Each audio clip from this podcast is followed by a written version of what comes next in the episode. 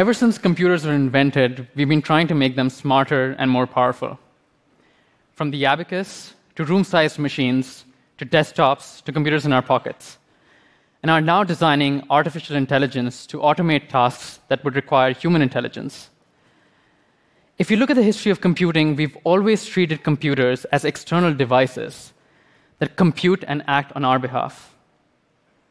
What I want to do is I want to weave computing, AI, and internet as part of us, as part of human cognition, freeing us to interact with the world around us.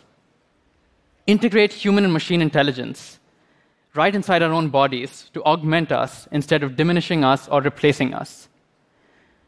Could we combine what people do best, such as creative and intuitive thinking, with what computers do best, such as processing information and perfectly memorizing stuff?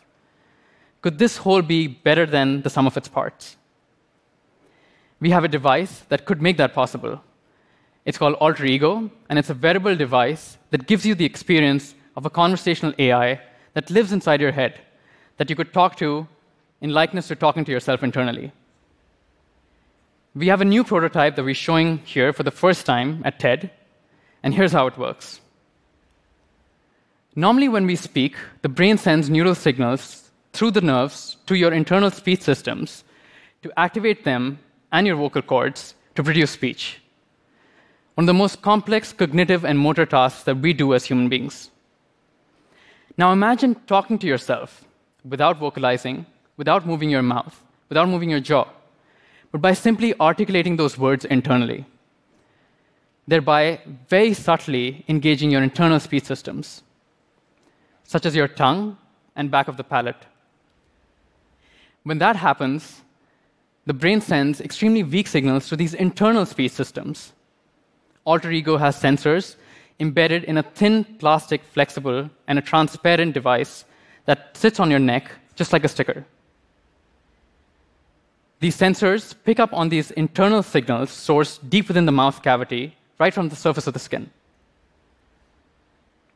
An AI program running in the background then tries to figure out what the user is trying to say. It then feeds back an answer to the user by means of bone conduction, audio conducted through the skull into the user's inner ear, that the user hears overlaid on top of the user's natural hearing of the environment without blocking it.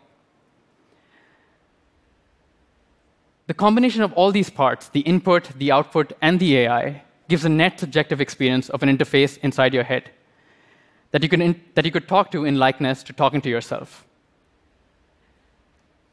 Just to be very clear, the device does not record or read your thoughts. It records deliberate information that you want to communicate through deliberate engagement of your internal speech systems.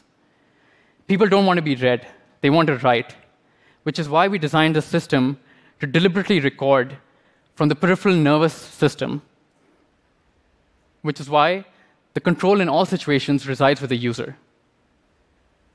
I want to stop here for a second and show you a live demo. What I'm going to do is, I'm going to ask Eric a question, and he's going to search for that information without vocalizing, without typing, without moving his fingers, without moving his mouth, simply by internally asking that question. The AI would then figure out the answer and feed it back to Eric through audio through the device. While you see a laptop in front of him, he's not using it. Everything lives on that device.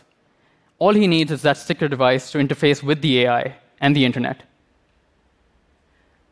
So, Eric, what's the weather in Vancouver like right now?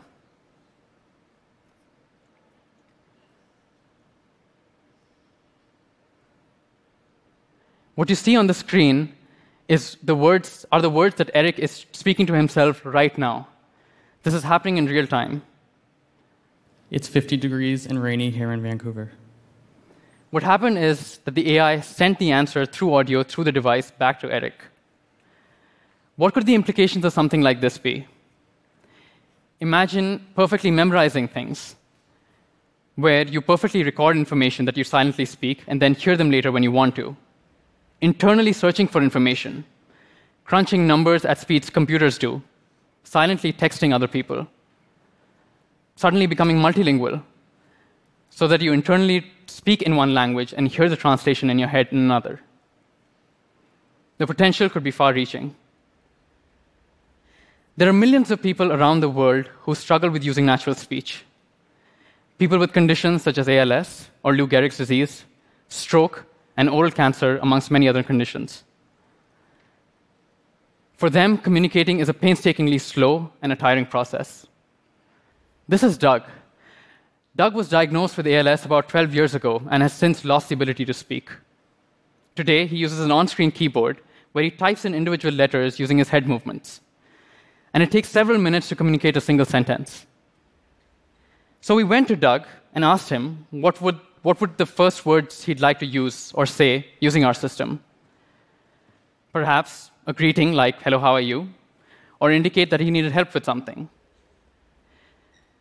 What Doug said that he wanted to use our system for is to reboot the old system he had because that old system kept on crashing. we never could have predicted that. I'm going to show you a short clip of Doug using our system for the first time.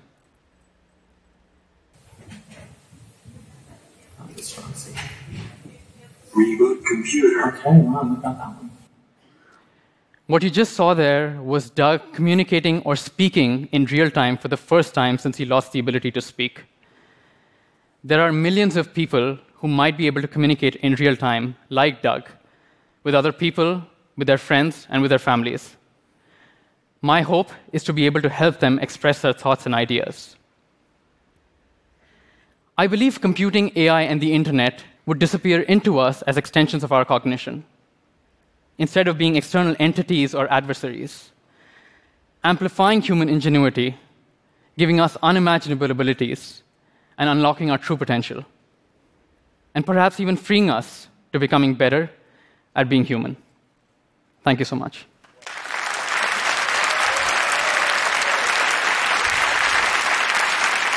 Come over here. Come here. Yeah. Okay.